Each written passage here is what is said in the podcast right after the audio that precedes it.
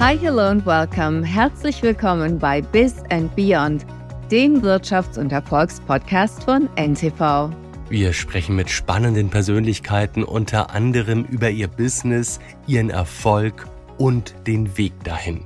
Und wir, das sind Sandra Navidi in New York und Ulrich Reitz in Köln. Heute haben wir einen deutschen Superstar zu Gast. So ziemlich alle kennen ihn als Schauspieler, aber er ist auch erfolgreicher Produzent, Buchautor und Unternehmer. Herzlich willkommen, Heiner Lauterbach. Dankeschön, Sandra. Vielen Dank für die Einladung. Heiner, die meisten Leute assoziieren dich vermutlich mit dem Schauspielberuf, aber du bist ja sehr umtriebig. Welche Projekte beschäftigen dich gerade? Ähm, ich habe gerade für den äh, Streamer oder das Studio, das amerikanische Studio ähm, Paramount, äh, einen, äh, eine Miniserie abgedreht, sehr spannenden Psychothriller nach einem Bestseller von dem Peter Grandl. Ähm, Jetzt habe ich dann gehört von den Produzenten, dass Paramount äh, irgendwie verkauft wird und äh, dass die erstmal die ihre Aktivitäten so weitgehend einstellen, bis sie da einen Käufer gefunden haben. Aber das ist ja bei denen, die wechseln ja auch diese Streamer heutzutage, die wechseln alle alle, ich weiß nicht, ob ihr das wisst, ob ihr so da drin seid, die wechseln alle paar Wochen ihre Strategie. Dann ist es mal der große, nur der große Liebesfilm, dann nur noch Psychothriller, dann nur noch Serien, dann nur noch äh, normale Filme. Und dann wechseln sie pausenlos ihre Vorstände und jetzt wechseln sie auch noch irgendwie, äh, jetzt verkaufen sie die Dinge auch noch untereinander. Soll sie wahrscheinlich an Warner verkauft werden. Wie dem auch sei, es wird irgendwo gesendet werden. Ähm, als nächstes mache ich jetzt einen Fernsehfilm, drehe ich in Hamburg. Danach drehe ich ähm, äh, eigentlich drei Kinofilme äh, in, in Deutschland und Paris. Gibt es eigentlich Themen, die besonders, ja, die dir besonders zufliegen, wo du sagst, ja, das ist, das ist meine Rolle, mein, mein, das ist mein Metier, thematisch? Also eigentlich mag ich am liebsten Psychothriller, was ich jetzt dann auch mache zum Beispiel. Mir werden aber ja ulkigerweise zu 80 Prozent Komödien angeboten. Ähm, das ist, äh, ich mag Komödien auch ganz gerne. Ich spiele sie ganz gerne. Ich, ich sehe lieber Psychothriller, aber ich spiele ganz gerne Komödie, muss ich sagen, dazu auch. Das ist auch, man sagt ja so, das ist so das Königsfach in, die Königsdisziplin in unserem Beruf. Also wer, wer Komödie kann, wer Comedy kann, der, der kann eigentlich alles dann. Wenn es irgendwas gäbe aus, aus dem Wirtschaftsbusiness, gäbe es da eine Rolle, wo du sagst, ja, den würde ich gerne mal spielen? So ein René Benko oder so, irgendein, ich meine, das hat ja auch was von, von Thriller fast die ganze Sause. Ja, ja, ja, Herrhausen und diese ganzen Sachen, die sind ja auch schon, mit denen bin ich auch schon, den habe ich jetzt zwar nicht gespielt, aber auch an mich rangetragen worden. Äh, da bin ich natürlich oft dabei bei diesen äh, Produktionen, wenn die in der Vorbereitung sind oder in der Entstehung. Also solche Dinge werden gerne an mich reingetragen. Dann manchmal macht man sie, äh, manchmal verliert sich das dann auch im Sande. Aber das sind natürlich teilweise sind das äh, schon ganz spannende Geschichten, die sich da tun in der Politik und in der Wirtschaft. Ja. Apropos Wirtschaft und Business, du hast in der Jahrtausendwende einmal 10.000 D-Mark an Helmut Kohl gespendet, scheinst also immer auch schon ein politischer Mensch gewesen zu sein. Was oder wie siehst du die politische Lage im Moment auch aus deiner Sicht als Unternehmer in Deutschland? Ähm, das muss ich erstmal ein bisschen ähm, zurechtrücken, sage ich mal. Die, diese Spende an Helmut Kohl, das war mehr eine Bauchentscheidung, wie vieles in meinem Leben und hatte weniger mit politischen Konsequenzen oder, oder Ausrichtungen zu tun. In dem Fall hat sich das sogar gedeckt gerade, aber das war nicht der Grund. Ich habe den Helmut Kohl äh, kennengelernt und äh, immer wieder getroffen. Wir hatten ähm, wirklich sehr schöne und interessante, unglaublich interessante Abende zusammen. Und ich habe in ihm sowas wie einen väterlichen Freund gesehen, sofern man das überhaupt von einem amtierenden Kanzler sagen kann. Die haben ja so viel um die Ohren, dass sie äh, kaum Zeit haben, sich mit den Leuten dann zu befreunden. Aber jedenfalls habe ich das so empfunden und ich hatte auch das Gefühl, ich habe ihm einiges zu verdanken. Ich finde, er hat einiges richtig gemacht, auch im Zuge der Wiedervereinigung und diese Sachen.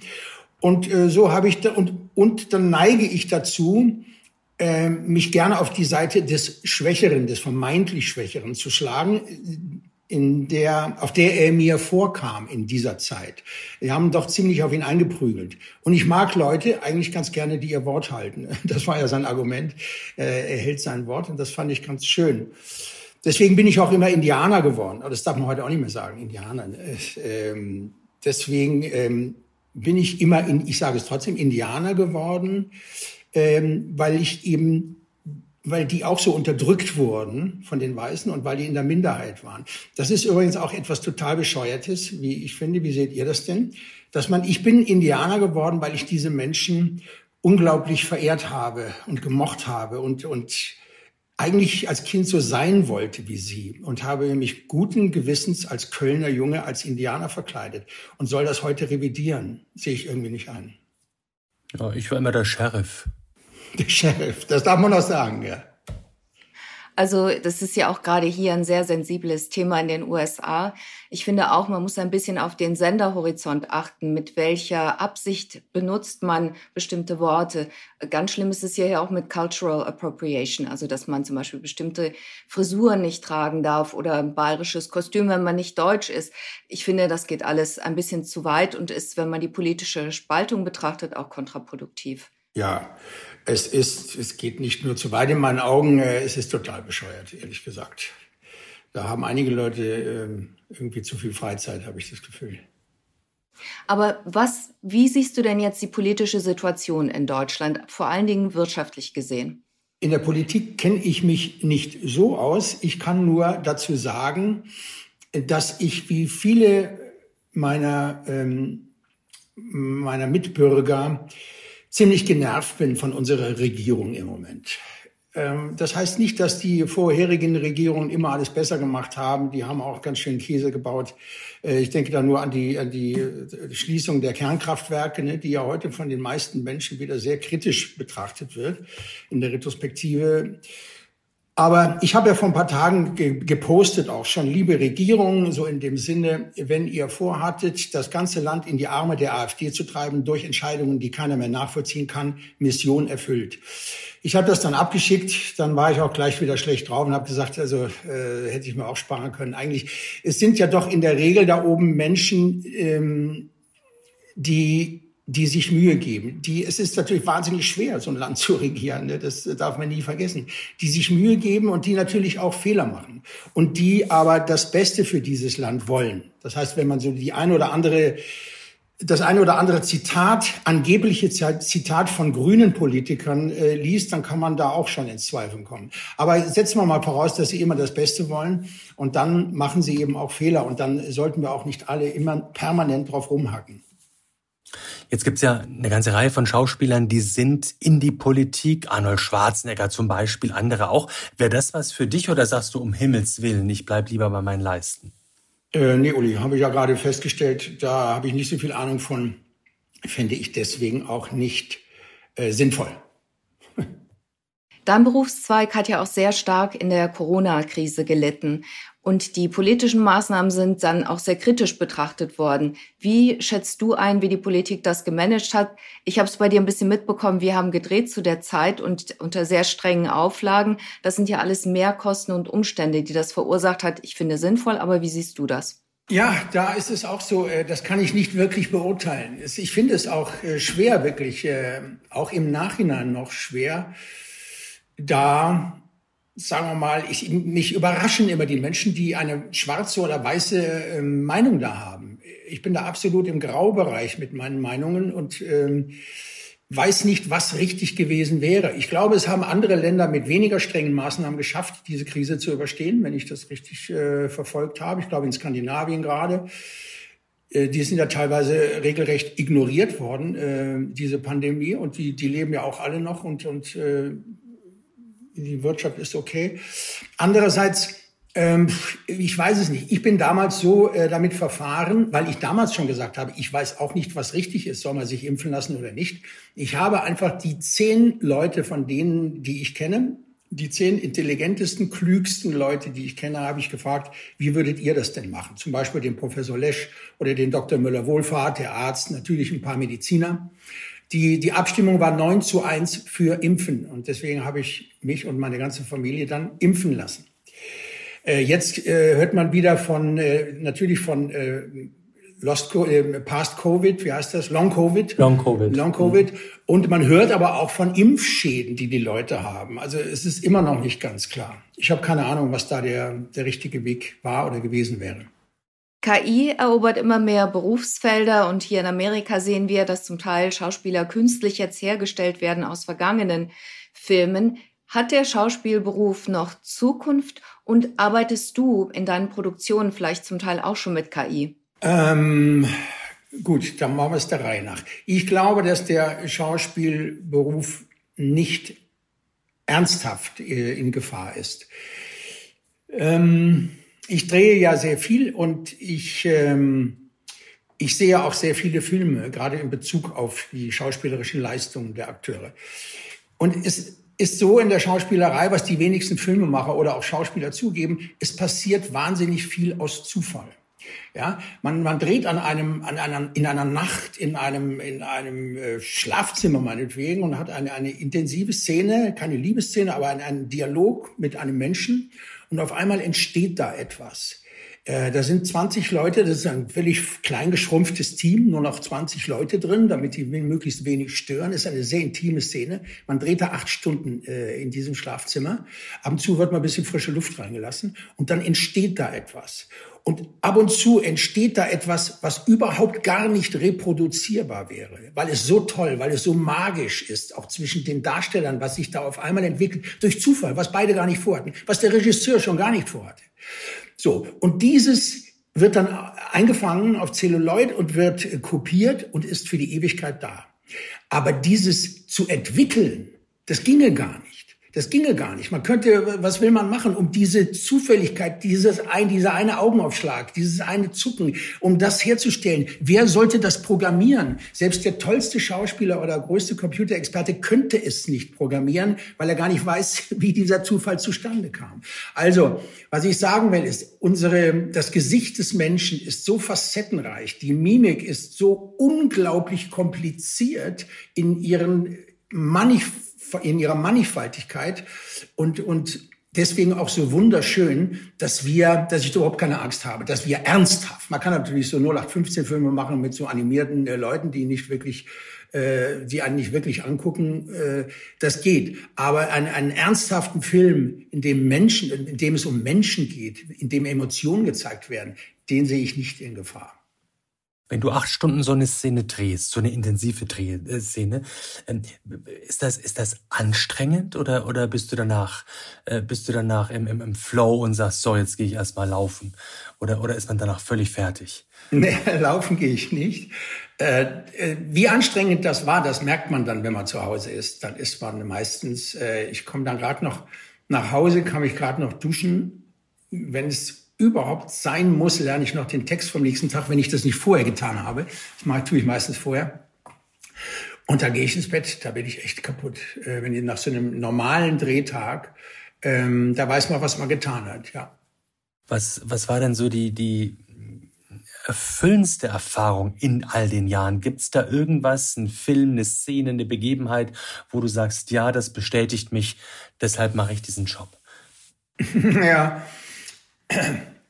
wir, ähm, wir Schauspieler sagen ja gerne, also wenn es mal zu einer Situation kommt, wo das Filmteam klatscht nach einer Szene, äh, dann äh, bist du äh, ein wirklich guter Schauspieler. Dann hast du es geschafft sozusagen, weil die sind so abgebrüht äh, diese Beleuchtung, also im positiven Sinne, ne? das sind natürlich Vollprofis, die sehen, die machen, die drehen ja viel mehr als wir Schauspieler, ne? diese Beleuchter oder Tonleute oder äh, wer da alles rumsteht und sitzt, die Requisiteure, äh, Masken, Kostümbildner und so, die drehen ja unentwegt, die haben ja kleinere Gagen ähm, und müssen natürlich äh, regelmäßig arbeiten. Das heißt, die sind so abgebrüht, die haben schon alles gelebt, gesehen in ihrem Leben am Set. Ne? Die haben auch tolle schauspielerische Leistungen natürlich äh, immer wieder gesehen. Und wenn die dann mal, das ist extremst außergewöhnlich, dass die dann anfangen zu klatschen. Das ist mir eigentlich äh, nur einmal passiert. Glücklicherweise war ich da der der Auslöser für. Das war nach einer Szene äh, in Rossini ähm, von dem Helmut Dietl. Ja, und da, also wenn ich, wenn man jetzt überhaupt äh, etwas hervorheben wollte äh, in so einem langen ähm, schauspielerischen Leben von wie von mir, so Drehleben, ich habe so viele Filme gedreht, so viele Drehtage, dann würde ich sagen, dann ist es so etwas vielleicht. Du hast auch zwei Bücher geschrieben, Nichts ausgelassen und Man lebt nur zweimal. Aus diesen Büchern geht hervor, dass du einfach auch wahnsinnig viel erlebt hast. Also das passt fast im Dreileben. Kannst du unseren Zuhörern vielleicht zwei, drei Highlights erzählen, die nicht so bekannt sind? Ja, wenn ich das könnte, dann wären sie schon in den Büchern drin vermutlich. Alles, was nicht in den Büchern steht, ist dann auch nicht salonfähig, liebe Sandra. Und da würde ich hier auch in eurem Podcast, in eurem wunderbaren Podcast davon Abstand nehmen. aber es haben ja nicht alle deine Bücher gelesen. Ja, ja, aber das würde ich jetzt nicht gerne wiederholen. Also da wüsste ich auch nicht, wo ich anfangen sollte, ehrlich gesagt. Da steht ja aber wirklich, da steht viel drin, ja. Aber gibt's da nichts, wo, wenn du, wenn du liest, über dich liest, was, was über Heiner Lauterbach in der Öffentlichkeit ist, wo du sagst, völliger Quatsch, stimmt überhaupt nicht. Gibt's da irgendwie so eine Fehlinterpretation, wo du sagst, damit will ich mal aufräumen? Ach so, grundsätzlich. Äh, weiß ich nicht, man liest natürlich pausenlos über sich Sachen, äh, die nicht stimmen. Das ist ja, aber ähm, man liest auch viele Sachen, die stimmen, also so ist es nicht. Aber wie Kurt Jürgens schon gesagt hat, habe ich mir angewöhnt zu sagen, die Hauptsache ist, Sie schreiben den Namen richtig. Das ist, das soll heißen, dass man das nicht überbewerten sollte. Es ist natürlich immer was anderes. Ich sage das ab und zu mal ähm, Kollegen oder, oder, oder Familienmitgliedern auch oder Freunden, wenn sie sagen, naja, komm, ist doch nicht so schlimm, stand da halt äh, in der Bildzeitung äh, auf der ersten Seite, ähm, Lauterbach und das und das gemacht. Sage ich, du, wenn ihr das lest mit eurem eigenen Namen, dann werdet ihr das revidieren. Das ist ein großer Unterschied, ob du das von dem anderen liest oder ob da dein Name und dein Bild da steht. Ne? Aber man ist natürlich bemüht, das nicht alles an sich ranzulassen. Was hältst du von der amerikanischen Maxime, lieber soll was Schlechtes geschrieben werden über einen als gar nichts? Da halte ich gar nichts von. Äh, also in meinem Fall würde ich darauf verzichten ähm, das, was ich eben gesagt habe, Sandra, deswegen kommst du auch drauf, äh, lässt so ein bisschen darauf hindeuten vielleicht. Aber ich, was ich wollte ist, äh, was ich damit will, ist, dass ich mir das selber nicht zu sehr zu Herzen nehme. Dinge, die schon drin stehen. Aber wenn ich die Wahl hätte zwischen einem, einer schlechten Schlagzeile und keiner, dann würde ich keine bevorzugen. Ich bin jetzt äh, nicht in der Position, dass ich meinen Bekanntheitsgrad in die Höhe schrauben muss oder will. Ähm, insofern ist es mir ganz recht, sagen wir, die letzten 20 Jahre ist ja so gut wie nichts geschrieben worden über mich äh, in, in dem Boulevard. Und das fand ich eigentlich sehr angenehm. Wie gehst du mit der Popularität um, wenn du rausgehst, wenn man dich erkennt, wenn man dich anspricht? Ist das erst so eine Selbstbestätigung oder ist das unangenehm? Selbstbestätigung, das ist natürlich jetzt auch schon äh, 40 Jahre, äh, dass mir das so geht. Insofern äh, hat man sich natürlich schon längst dran gewöhnt. Und ähm, ja, Schauspieler sagen natürlich immer, das ist keine Selbstbestätigung. Ähm, aber sehr wahrscheinlich, wenn das nicht mehr so wäre, dann würden wir irritiert sein auch. Fehlt was. Wie, wie behältst du denn die Erdung? Die Erdung, ja, da müsste man ja zunächst überhaupt mal feststellen, ob ich sie überhaupt habe noch. Das müsste man dann andere fragen, äh, idealerweise. Ich glaube schon.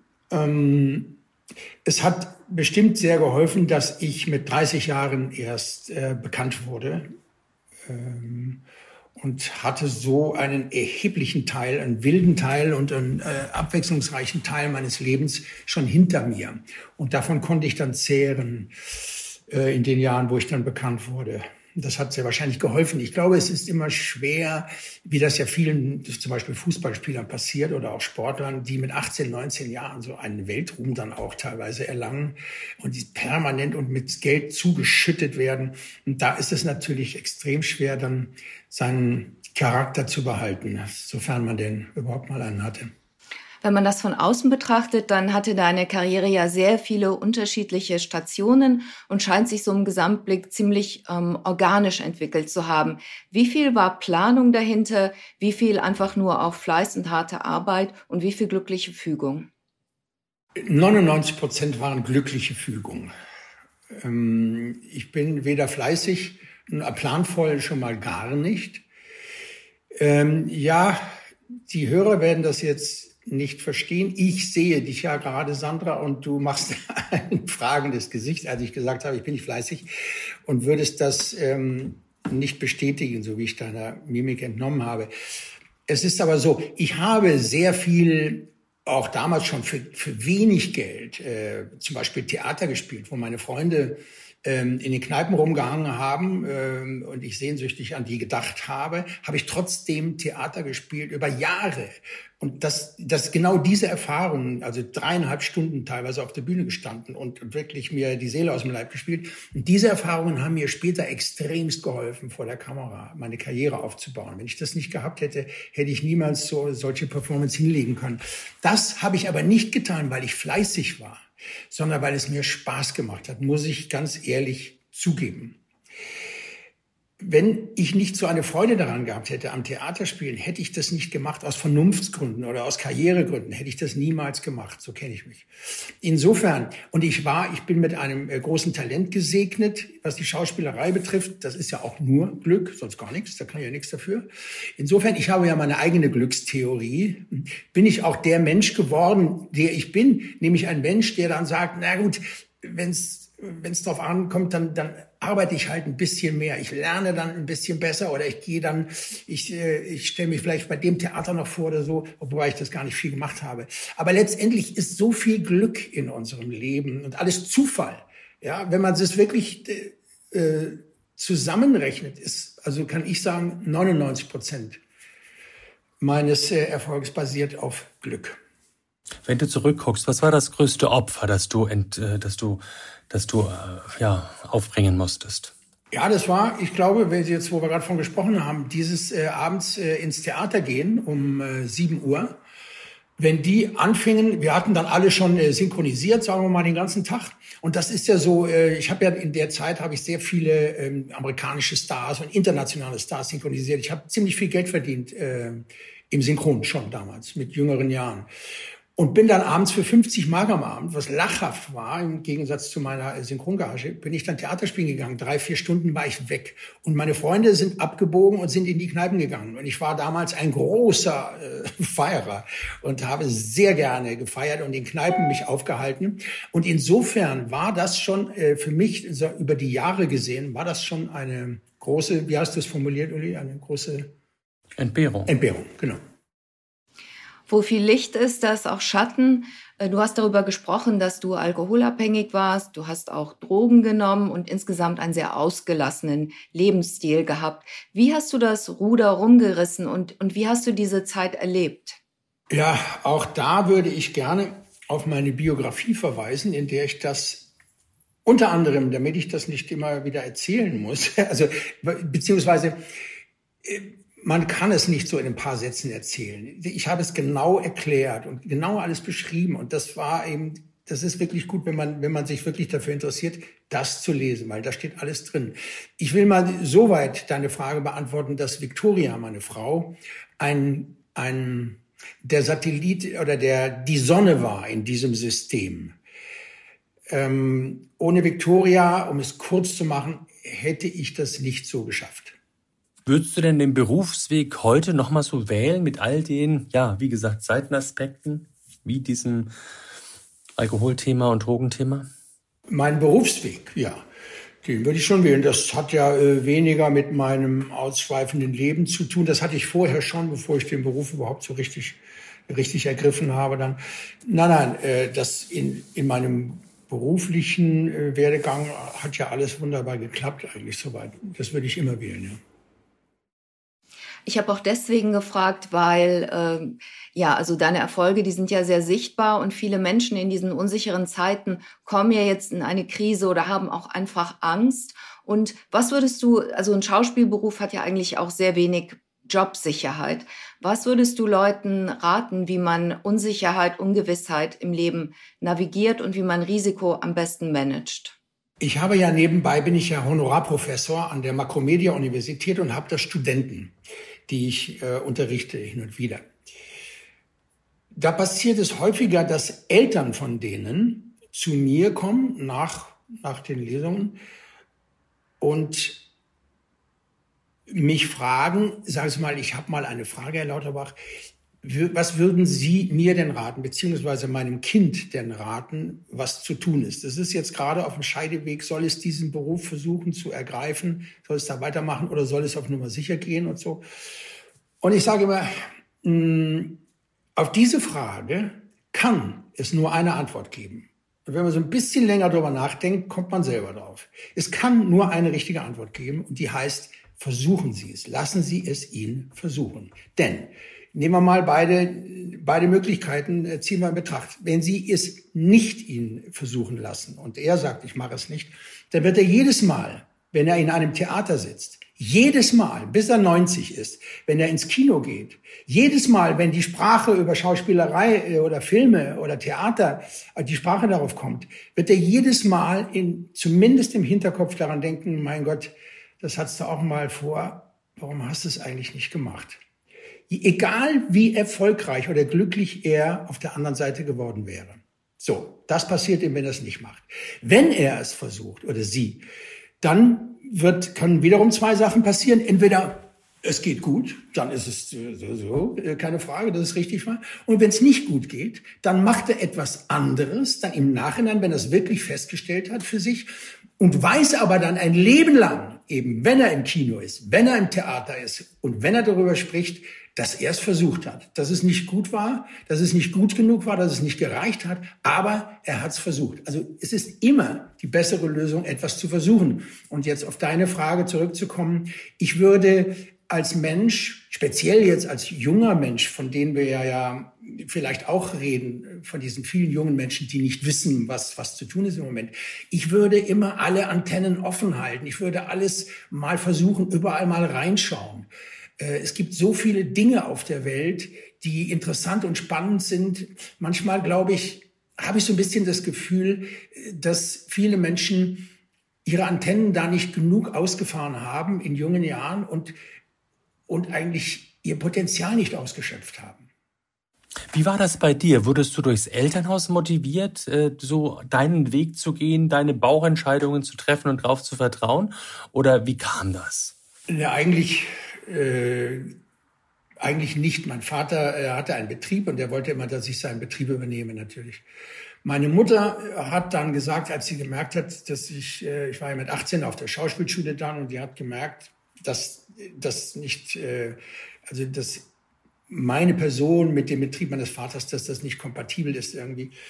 Und hat dann gesagt, Junge, du musst ähm, letztendlich Damals hat sie noch gesagt, ein Mann, ein Mann verbringt so viel Zeit mit seinem Beruf, das so haben die Mütter damals gesprochen. Ne? Also ein Mensch, würde sie heute sagen, ein Mensch verbringt so viel Zeit mit seinem Beruf, das ist, da, da ist es so wichtig, dass dir das Spaß macht, was du machst. Dass du nicht in einem Büro sitzt und du jeden Tag sagst, mein Gott, warum muss ich da hinfahren? Mach das, was dir Spaß macht. Dann ist die Wahrscheinlichkeit groß, dass du auch erfolgreich sein wirst.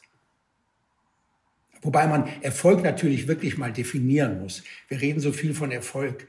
Auch das sage ich meinen, ähm, meine, meinen Studenten gerne oder habe ich auch, glaube ich, in meinem äh, Meet Your Master Kurs gesagt. Erfolg muss man wirklich definieren. Was ist denn Erfolg? Es ist ja bei weitem nicht der kommerzielle Erfolg oder der wirtschaftliche Erfolg. Erfolg ist für mich, wenn man am Ende eines Lebens sagen kann, ja, ich, hab, ich war glücklich in meinem Leben. Ich, ich war glücklich mit dem, was ich gemacht habe und wie ich gelebt habe. Dazu gehört natürlich, einen Beruf zu haben, der einem Spaß macht in allererster Linie mal. Ich halte es also für eine ganz falsche Entscheidung von jungen Leuten zu sagen, nach dem Abitur, äh, jetzt, was mache ich jetzt mit dem 1,0er Abi, äh, wo verdient man am meisten Geld? Bumm, da gehe ich hin. Äh, ich werde Mediziner oder was auch immer. Das ist eine ganz falsche Entscheidung, finde ich. Mediziner sollte man werden, wenn man es fühlt, wenn man es in sich trägt. Ich bin ja bei dem wunderbaren ähm, Dr. Müller-Wohlfahrt, den wir ja auch haben als Master. Und ähm, habe also wirklich die Freude, sein Patient sein zu dürfen. Und der ist ja 80, zehn Jahre älter als ich und letztens lag ich bei ihm auf der Liege und er gibt einem so ganz viele Spritzen, so alles, äh, aber alles Natursachen, nur, nur natürliche Dinge. Mm, und dann auf einmal sage ich zu ihm, sag mal Doc, was, was mache ich eigentlich, wenn du mal nicht mehr äh, da bist oder so? Gibst du das jemand weiter, was du hier machst? Ne? Weil das wohl ziemlich kompliziert ist. Ne? Dann sagte er, ich arbeite, bis ich 90 bin, eigentlich bis ich umfalle. Ich kann nichts anderes. Und so ist er auch. Der ist 15 Stunden am Tag in der Praxis. Der ist ein Arzt aus Leidenschaft. Und wenn der nicht Arzt geworden wäre, was wäre das für eine Schande? Und so ist es. Ne? Also Erfolg ist, glaube ich, ich sage zum Beispiel meinen Studenten, wenn ihr im Anschluss hier an dieses Studium, wenn ihr dann nach, sagen wir mal, Kaiserslautern geht, ins Stadttheater, und da lernt ihr die Liebe eures Lebens kennen. Mit der Liebe eures Lebens verbringt ihr dann die ganzen Jahre, 50 Jahre an diesem Stadttheater. Ihr spielt wunderbare Stücke abends. Es hindert euch keiner daran, große Kunst zu machen nur weil er in Kaiserslautern spielt. Jeder, man kann überall große Kunst machen. Ihr geht tagsüber auf die Proben. Ihr habt eine unglaublich geile und aufregende Zeit. Ihr liebt euch. Das ist dann für mich, das war dann ein erfolgreiches Leben. Ne? Äh, Im Gegensatz zu einem äh, Hollywood-Schauspieler, der äh, mit Dollars zugepflastert wird und irgendwann an einer Überdosis Crack äh, stirbt mit 40 Jahren. Hast du noch Ziele? Willst du noch irgendwo hin? Nee, nicht, nicht unmittelbar. nicht so. Also ich äh, fände es schön, wenn das noch eine Weile so weitergeht alles. Ich bin sehr glücklich, äh, wie alles läuft und wie alles sich ergibt jeden Tag. Kinder sind gesund, Frau hat Arbeit, sagt man in Köln. Alles wunderbar. Du und Victoria, deine Frau, ihr habt zusammen eine Plattform gestartet, Meet Your Master, in dem sehr erfolgreiche Menschen ihre Tipps geben für Erfolg. Und zur Offenlegung, ich bin auch Teil davon. Wie seid ihr dazu gekommen und äh, was ist so das Wichtigste, was du in der Produktion mit diesen erfolgreichen Menschen selbst mitgenommen hast? Ja, wir haben das ja ein paar Mal angeschnitten schon, dieses Meet Your Master, hast du recht. Ich wollte schon fragen, genau. Also wir wollen jetzt keine Werbung machen, aber das klingt ja ganz spannend. Das ist eine Internetplattform, wie Sandra richtig äh, ausführt auf der Koryphäen ihres Fachs ihr Wissen weitergeben. Das eine Unterzeile von uns heißt, lerne von den Besten. Eben die suchen wir, versuchen wir zu finden und unter Vertrag zu nehmen und bei uns einen Kurs zu machen, der zwischen anderthalb Stunden und neun Stunden lang sein kann, mit verschiedenen Kapiteln, mit Unterkapiteln, der äh, so in Kinoqualität äh, optisch daherkommt, der inhaltlich sehr stark ist. Also uns ist es wirklich sehr wichtig, dass die Leute lernen, dass sie etwas lernen, dass sie etwas mitnehmen, dass es nicht nur ein Blabla ist und sie am Ende sagen, na gut, jetzt bin ich nicht wirklich schlauer als vorher, sondern dass wirklich Fakten rüberkommen, die ihnen weiterhelfen im Leben. So, das ist unser Ziel. Das sind ähm, unsere Visionen. Ich sage ganz gerne, wenn wir darüber sprechen. Stellt euch mal vor, ihr werdet einen, einen Abend am Lagerfeuer mit Reinhold Messner. Ja, und der erzählt euch, wie er äh, die 8000er da bestiegen hat ohne Sauerstoff, wie er in einer Steilwand eine Woche in einem Zelt äh, gehangen hat und den Sturm abgewartet hat. Und dieser Mann erzählt euch eine Nacht lang etwas über Motivation. Ja, besser kann's ja nicht, besser kann's ja nicht laufen im Leben. Ne? Und genau das versuchen wir zu vermitteln. Wir, wir versuchen, ähm, den Menschen da draußen zu zeigen, dass Lernen Freude machen kann. Und dafür nehmen wir die Besten, die wir finden können. Das sind nicht immer die bekanntesten. Wir versuchen wirklich die Besten rauszufiltern und haben dafür ein, ein großes Team, ein Redaktionsteam, ähm, mit dem wir zusammen dann die Leute aussuchen äh, und zum Beispiel auch Sandra ausgesucht haben, weil die uns auch prädestiniert dafür erschien, mit einer unglaublichen Karriere da in, äh, an der Wall Street. Und äh, als Frau auch toll. Ähm, es ist nämlich nicht so ganz einfach, äh, Frauen zu finden. Wir sind ein bisschen männerlastig. Mm, ich sage schon immer, das werden sie uns eines Tages um die Ohren hauen. Es liegt aber nicht daran, dass wir äh, uns mehr auf Männer konzentrieren, sondern ähm, es ist sehr wahrscheinlich immer noch die Auswirkung der, der 50er, 60er und der 70er Jahre, in denen Frauen einfach benachteiligt wurden, was Ausbildung betroffen hat und so. Und in, in demzufolge sind sie nicht, äh, nicht so viele in solchen ähm, Positionen, um da jetzt für uns unterrichten zu können. Und auf der anderen Seite habe ich auch manchmal das Gefühl, so die Frauen trauen sich das auch weniger. Also die sind so so ein bisschen eingeschüchtert von der von der Situation, dass sie da alleine vor drei Kameras sitzen und dann ein paar Stunden dann äh, einfach reden sollen über das, was sie können. Uns haben eben viele Frauen abgesagt und wir tun uns schwer, sagen wir mal, ein Gleichgewicht zu halten. Aber wir sind dran. Warum haben die abgesagt? Ähm, die haben abgesagt, ja, weil sie sagten, ja, weiß ich nicht, ob ich da der Richtige bin. Äh, wie gesagt, ich glaube auch, dass sie sich so ein bisschen schwerer tun, äh, dieses Risiko da auf sich zu nehmen, sich da vor die Kamera äh, hinzusetzen und mhm. zu stellen und sich zu entblößen. Und auf die Frage, die er ursprünglich gestellt hat, was haben die gleich alle, kann ich nur eins sagen, keine Zeit. Keine Zeit haben sie alle. Das merke ich, wenn ich mit ihnen Termine machen möchte, um, äh, um die Sachen allein aufzunehmen schon mal. Ne? Also natürlich sind sie alle sehr erfolgreich. Das vereint sie auch, klar. Das Männer-Frauen-Problem genau das gleiche haben Uli und ich auch bei diesem Podcast, dass es viel mehr Männer gibt, die bereit sind, uns Interviews zu geben. Es gibt einfach auch nicht so viele Frauen in Führungspositionen. Und wenn man die fragt, dann sind die zögerlicher. Wenn du dir die Kurse anschaust, äh, wie Männer sich präsentieren gegenüber den Frauen, was ist da so der größte Unterschied zwischen den beiden? Oder gibt es den überhaupt? Was würdest du da für einen Grund sehen, dass Frauen zögerlicher sind? Also erstmal ist das Problem, dass es weniger gibt und vielleicht liegt es dann auch daran, dass die, die es gibt, mehr Aufmerksamkeit bekommen und dass sie auch unter dem Druck stehen, bloß keine Fehler zu machen. Also wenn man sich exponiert in einem Kurs, dann, dann gibt man ja auch viel von sich preis. Man macht sich angreifbarer. Und wenn man sowieso schon erfolgreich ist, warum soll man das machen? Ja, ja. ja und manche wollen einfach auch nicht so sehr, so sehr nach draußen glänzen, weil die sagen, ich mache meinen Job und ich brauche nicht so sehr das Licht. Bescheidener sind sie manchmal. Ja. Ja. Ich glaube, das ist auch ein bisschen deutsch und gerade auch bei Frauen, dass die ihr Licht eher neigen, unter den Scheffel zu stellen. Ja, also das höre ich, was der Uli sagt, das höre ich oft auch von Männern, viel von Männern. Ja, ich weiß nicht, äh, ob ich äh, wirklich ein Meister bin, ein Master. Äh, so erstaunlicherweise von den von den intelligentesten und tollsten Nobelpreisträgern und so, ne?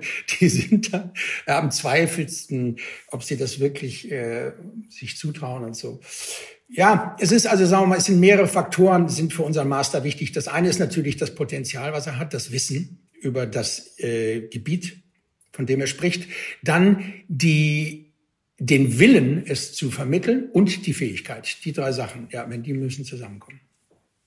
Jetzt, entschuldige, Sandra, jetzt habe ich deine Frage. Das war mit den Frauen, wie die, ob du Unterschiede wahrnimmst in der, wie Frauen sich geben, auch in dem Kurs, wie sie sich präsentieren, ob es da überhaupt einen Unterschied gibt.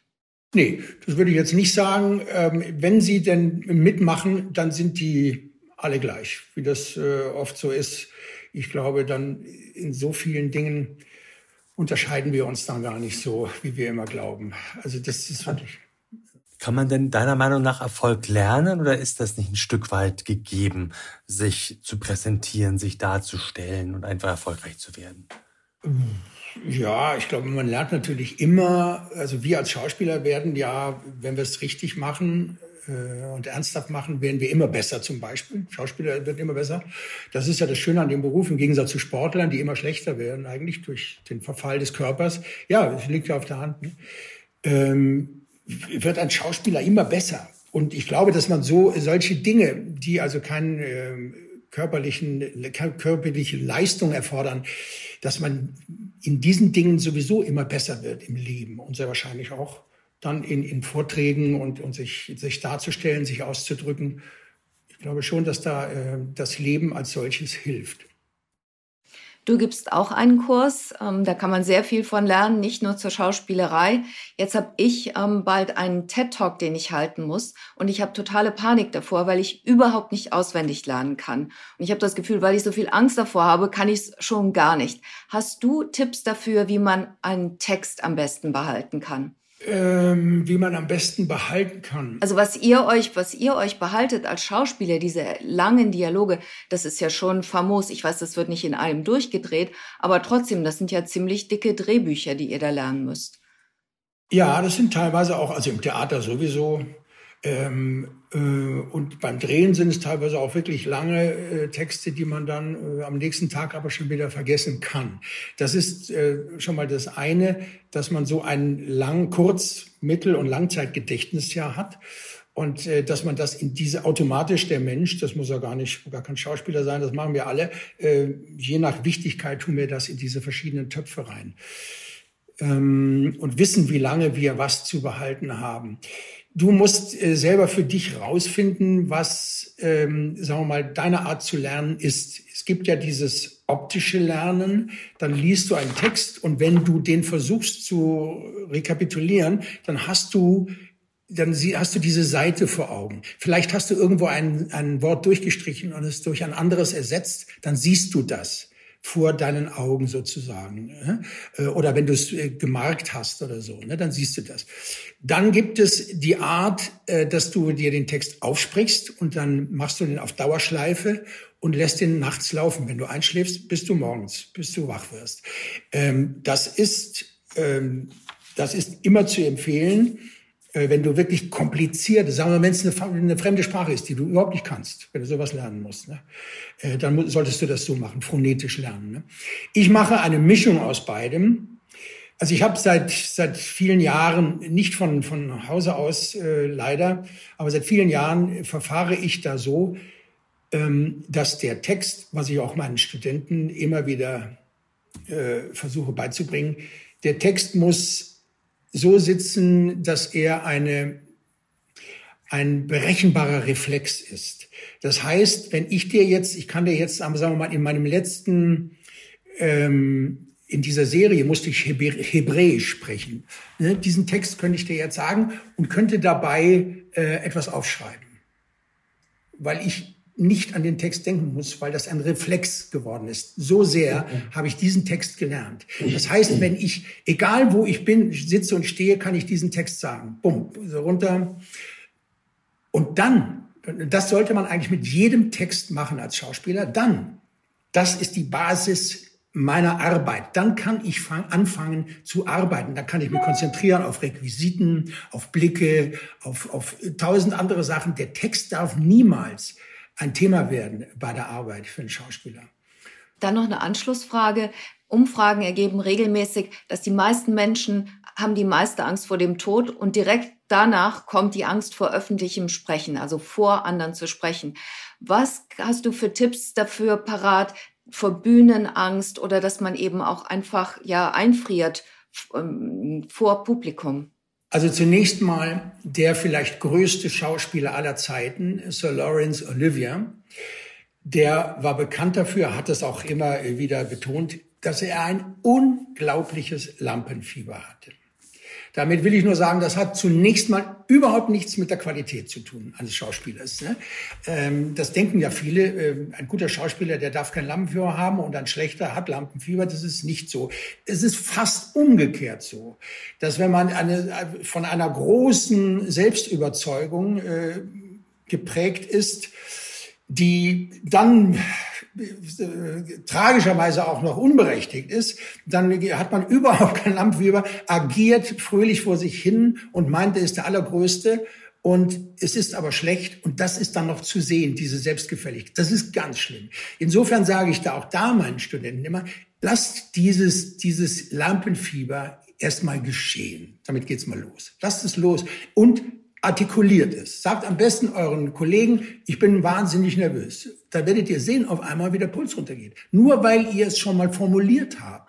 Auch würde ich jedem empfehlen von der Rede, erst recht, wenn er, äh, wenn er es nicht äh, können muss, sagen wir, wir Schauspieler sind schon angehalten, wenn wir eine Laudatio halten, dann nicht zu sagen, ich bin jetzt so aufgeregt, sondern das sollten wir schon drauf haben. Aber wenn man es nicht äh, beruflich macht, dann kann man doch sagen, Kinder, ich bin wahnsinnig nervös. Das muss ich erstmal, äh, hier, das Reden ist nicht meine Kernkompetenz, muss ja. Da wird man feststellen, es ist schon, der Puls geht schon runter, nur in dieser, indem man das gesagt hat. Bist du denn manchmal aufgeregt, wenn du irgendwo hingehst und was sagen musst? Ähm, das kann auch mir passieren, ja. Das ist, ich, ich bezeichne das immer als äh, hochkonzentriert, weil ich das Wort aufgeregt äh, nicht so schön finde. Was ist denn ähm, aufgeregt? Ist ja nichts anderes als Angst. Angst vor der Angst ist es meistens. Ne? Man weiß, dass man nervös wird und äh, möchte das nicht, dass die anderen das mitkriegen. Und dann wird man nervös und dann wird man noch nervöser, weil er weiß, dass die anderen es mitkriegen und so. Das ist furchtbar. Das beste Mittel von dem, was ich eben gesagt habe, abgesehen, ist die maximale Vorbereitung für das, was du tun musst, während der, währenddem du diese Angst erzeugst. Das heißt, wenn du eine Rede zu halten hast, solltest du die ebenso wie ich meinen Text in- und auswendig können. Wenn du wirklich ähm, sicher sein möchtest, dass du da äh, angstbefreit bist. Wenn du natürlich jetzt jeden Tag, wie so ein Kanzler oder so, jeden Tag irgendwo anders Reden halten musst, dann ist das ja gar nicht möglich. Ne? Aber wenn man jetzt eine Rede hätte, auf die es an, auf die alles ankommt, ich habe das mal einem Freund gesagt. Er hat mir gesagt, Heiner, ich äh, musste eine Rede halten. Das war auch ein ziemlich wohlhabender Mensch, der sehr viele Geschäfte macht, international auch und so. Ne? Ich muss die Rede meines Lebens halten und die muss sitzen. Was, was würdest du mir äh, empfehlen als Vorbereitung? Da habe ich so ein bisschen drüber nachgedacht und habe ich ihm gesagt, ich würde dir Folgendes empfehlen. Du schreibst deine Rede die schreibst du natürlich in einer Art und Weise, die muss ich dir nicht sagen, die muss sitzen natürlich, die, die muss Weltklasse sein. So, dann legst du die weg und dann schreibst du noch eine Rede, die nicht so gut ist. So, die legst du nach links. Jetzt lernst du die rechte Rede, die gute, lernst du auswendig. Und zwar so, wie ich es gerade, wie ich es gerade gesagt habe, ja, dass du sie kannst bis äh, nachts um drei Uhr kann man dich aufwecken, Seite sieben in der Mitte und so. Du kannst sie rückwärts sagen eigentlich. So.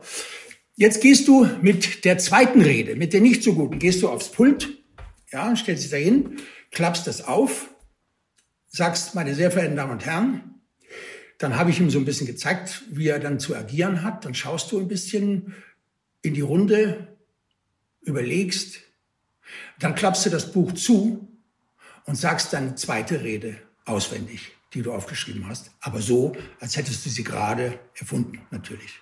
Also es ist schon immer so ein bisschen Fake ist bei euch schon dabei. Ne? Man weiß ja nie, bist du jetzt der Schauspieler, bist du jetzt der Heiner? Also wie, wie, wie wird das denn austariert? Wann bist du denn wer? Also äh, bei, uns ist alles fake. Im Film ist alles fake, von vorne bis hinten, ist ja klar.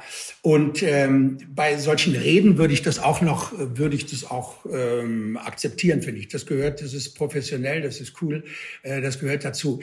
Wo ich es überhaupt nicht mache, ist im Freundes- Bekannten- oder Verwandtenkreis. Da kann ich es regelrecht nicht. Ich kann auch nicht mal lügen, ohne dass meine Frau mich nicht aus 20 Meter Entfernung entlarvt. Die einfachsten Lügen, geschweige denn, wenn sie komplizierter würden. Victoria, wisst es alle. Ich kann auch überhaupt nicht spielen und ich möchte es auch überhaupt nicht zu Hause. Ein Weihnachtsgeschenk, dass man sich so drüber freut oder so, so, so Sachen. Ne? Das kann ich nicht, mache ich nicht. Ich kann zu Hause nicht spielen und das finde ich auch super. Gibt es irgendeine Rolle, die du ablehnen würdest, weil du sagst, nee, das, das, das, das bin ich nicht? Ich habe jahrelang abgelehnt, äh, einen Kinderschänder zu spielen. Das ist mir das ein oder mhm. andere Male angeboten worden, bis ich es dann doch einmal gemacht habe, weil ich ein längeres Gespräch mit dem Produzenten hatte und der mir dann klar gemacht hat, dass ich, also ich habe ihm erklärt, warum ich das nicht möchte. Ich möchte mich einfach nicht sechs Wochen lang mit so einem Thema beschäftigen. Es ekelt mhm. mich an und damit ins Bett zu gehen und wieder aufzustehen, das ist einfach, ich mag es nicht.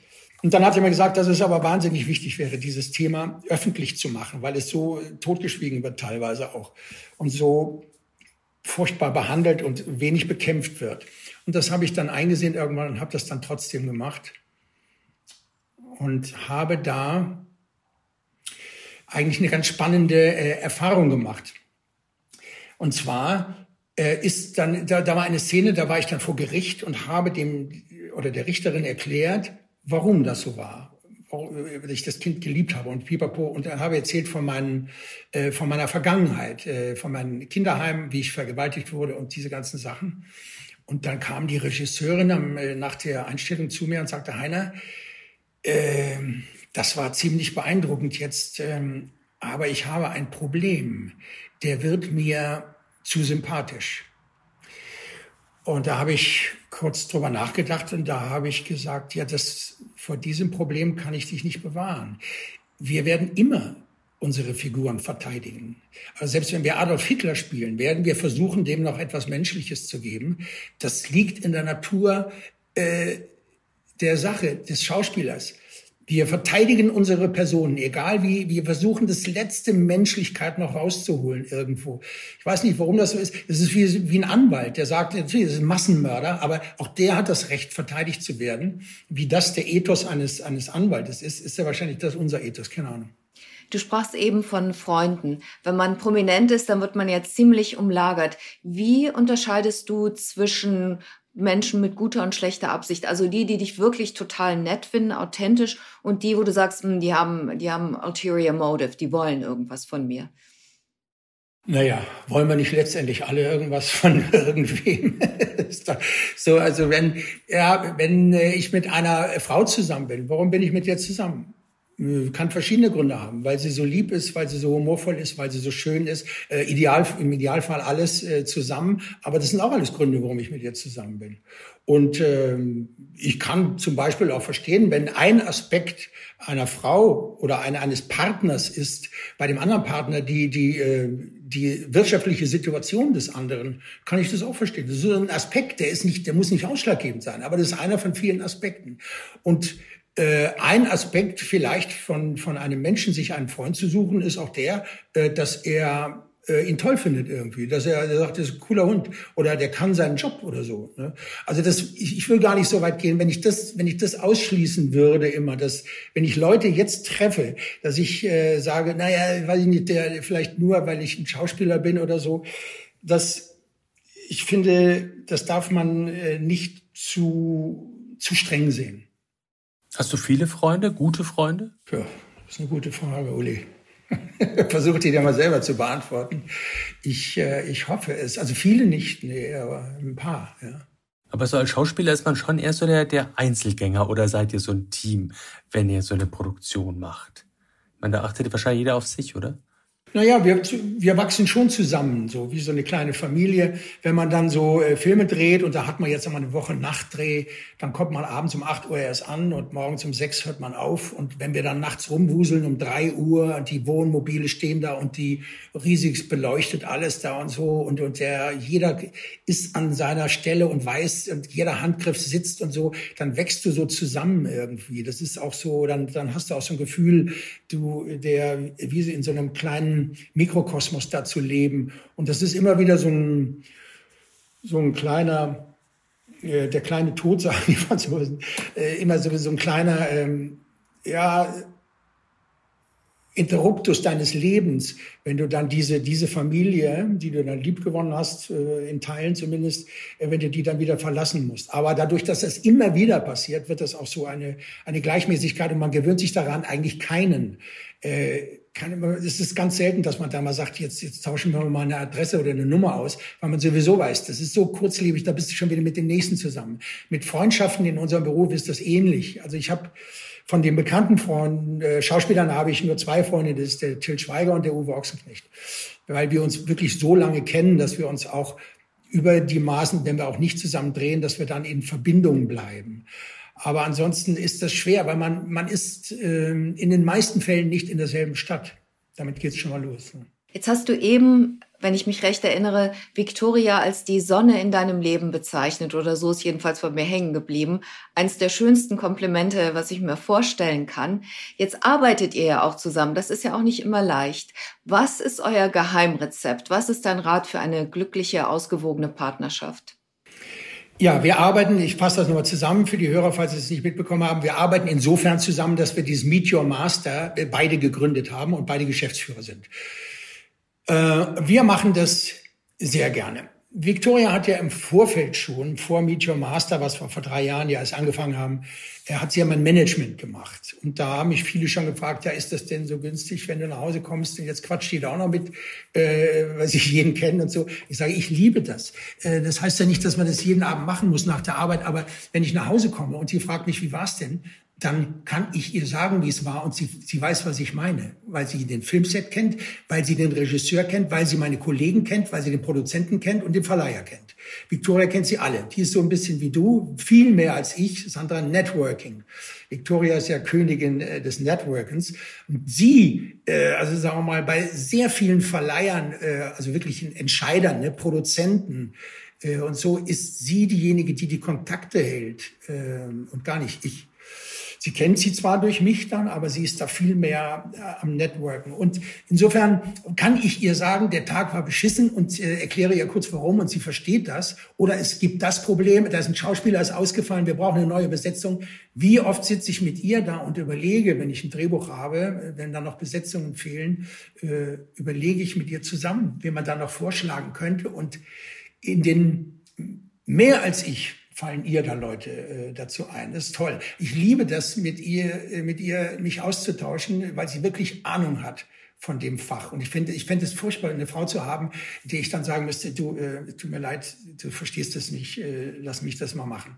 Äh, das ist toll. Und genau dasselbe ist es bei Meet Your Master. Wir gehen damit zu Bett, und wir stehen damit auf. Manchmal äh, sagen wir noch nicht mal Guten Morgen, sondern sagen, ey, den müssen wir noch anrufen.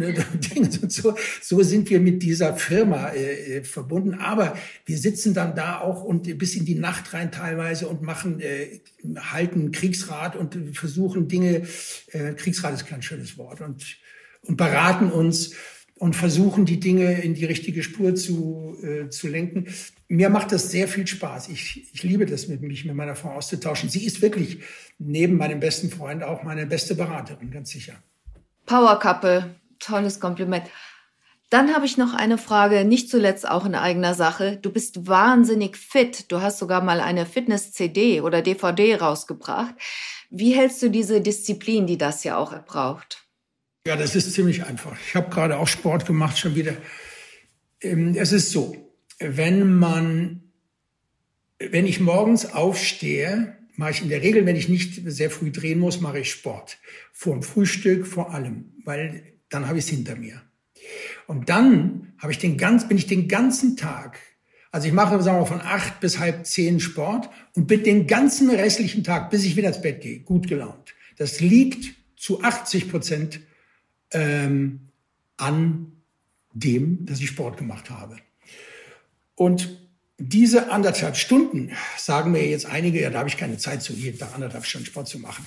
Das kriegst du ja alles wieder durch diese anderthalb Stunden Sport machen, wenn du das 30 Jahre machst, du lebst ja 20 Jahre länger.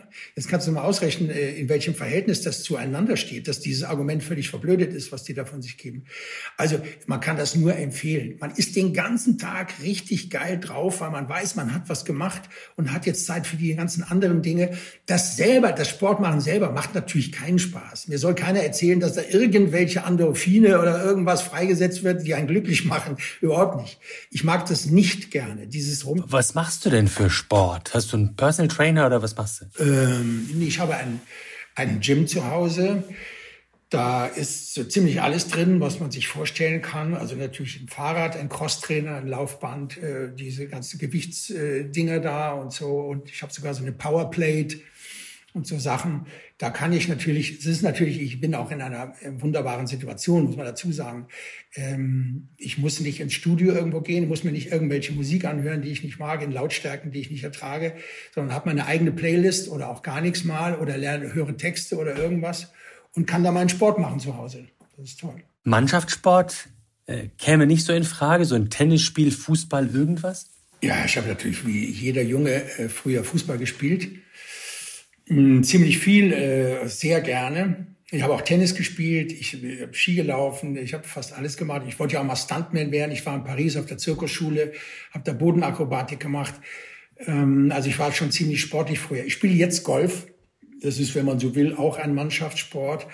Ähm, weil mein Golfplatz ist hier sieben Minuten von mir, hier am Starnberger See. Haben wir ja sehr viele Golfplätze hier. Das macht einen riesigen Spaß, auch ein sehr schwerer Sport. Und man, aber man ist fünf Stunden an der frischen Luft und habe, wie gesagt, hier mein, mein Home-Training. Ja, aber sag mal, wir sehen uns ja jetzt und hinter dir steht so ein Schlagzeug. Was hat's damit auf sich? Ja, ja, das ist meine Angeberperspektive hier. Äh, das ist, ja, was ist schöner als das hier irgendwie, ne? Deswegen stelle ich das immer so. Ein Pferd finde ich schöner. Ja, ja dann ja. lassen wir es da, ja. Ja, aber das heißt, du, das heißt, du gehst auch manchmal, manchmal arbeitest du dich da hinten ab quasi. Ähm, ja, das Schlagzeug benutze ich jetzt nicht mehr so oft. Ich habe ja früher äh, Schlagzeug in der Band gespielt und Gitarre. Und wir haben hier ab und zu, machen wir so ein bisschen Session. Ähm, aber in, eigentlich spiele ich nur noch Klavier im Moment so für mich. Das meinte ich relativ am Anfang mit der Frage nach den Highlights in deinem Leben. Du hast ein sehr bewegtes Leben gehabt. Du hast sehr viele Talente, ein Renaissance-Mann. Und zum Beispiel die Zirkusschule war eins, was ich nicht wusste und auch viele deiner Jugendsünden. Also deine Bücher sind auf jeden Fall auch sehr zu empfehlen. ja, wenn man das mag. Das hat, das äh, macht, mir macht es Spaß zu schreiben, muss ich sagen. Und der, der erste Brief sollte ja ein Brief an mein, der erste Buch sollte ein Brief an meinen Sohn sein. Und das hat dann solche Ausmaße angenommen. Und parallel dazu habe ich jemanden kennengelernt vom Drömer Knauer Verlag. Und der hat mich dann gefragt, soll man das nicht äh, veröffentlichen? Und so kam das. Und das, es macht mir einfach Spaß zu schreiben. Ich habe da Freude dran. Und man kann auch viele Dinge wirklich aufarbeiten. Gerade wenn man Biografien schreibt, äh, kommt man auf einmal an Punkte, äh, wo man sagt, also abgesehen davon, dass man alles viel genauer erzählt, also man es so rekapituliert irgendwann mal. Und dann hat man aber auch so Punkte, ähm, wo man feststellt, bei denen man feststellt, dass man da überhaupt noch nicht drüber nachgedacht hat, äh, welche Stellung man dazu bezieht. Ähm, ich habe zum Beispiel, ich war ja dann in Indien, ich weiß nicht, ob du das weißt, Sandra, ich bin dann ins Gefängnis gekommen, weil ich vier Kilo Haschisch äh, schmuggeln ja, wollte. Da wollte ich eben drauf hinaus, das hast du uns da vorenthalten an dieser Stelle. Jetzt wird's richtig spannend. Äh, ja, da bin ich halt ins Gefängnis gekommen, weil ich diese vier Kilo Haschisch schmuggeln wollte.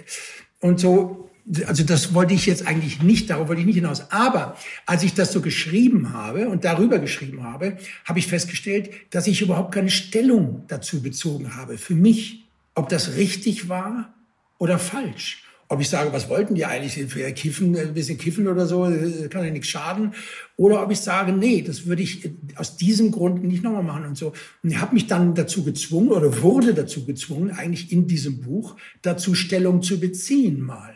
Ne, man kann ja, hat ja zwei Möglichkeiten. Man kann sagen, nee, es ist für mich total bescheuert, die Leute saufen sich tot und sollen nicht haschen, äh, ist ja völlig bekloppt.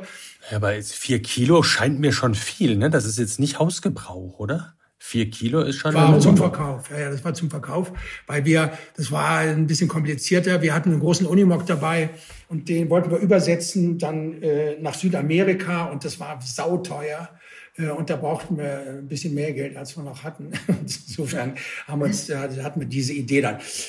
Aber in jedem Fall, wenn man schreibt, kommt man immer wieder äh, an so Punkte, wo man sagt, das ist wie so eine Selbsttherapie, wenn man Biografien schreibt. Irgendwie, das ist eine, eine tolle Sache. Heute haben wir nicht geschrieben, haben uns erstmal gehört. Herzlichen Dank, lieber Heiner Lauterbach, für die vielen Eindrücke äh, und, und vor allem für die Ratschläge. Alles Gute weiterhin. Äh, auf Wiederhören, weil das ist ja hier ein Podcast, aber vielleicht auch mal auf Wiedersehen. Tschüss. Vielen Dank, lieber Heiner. Alles Gute und Grüße an Viktoria. Danke Tschüss. euch auch, Sandra. Tschüss, Uli. Danke euch. Ciao. Vielen Dank, dass Sie mit dabei waren. Wir würden uns sehr freuen, wenn Sie unseren Podcast Bis and Beyond abonnieren würden und auch beim nächsten Mal wieder mit von der Partie sind. Sie hörten Bis and Beyond, den Wirtschafts- und Erfolgspodcast von NTV. Produziert wird dieser Podcast von Andolin Sonnen aus dem Team der Audio Alliance. Die Redaktion übernahmen Sandra und ich. Vielen Dank fürs Zuhören und bis in zwei Wochen. Tschüss. Goodbye und bis zum nächsten Mal. Ihre Sandra Navidi aus New York und Ulrich Reitz in Köln.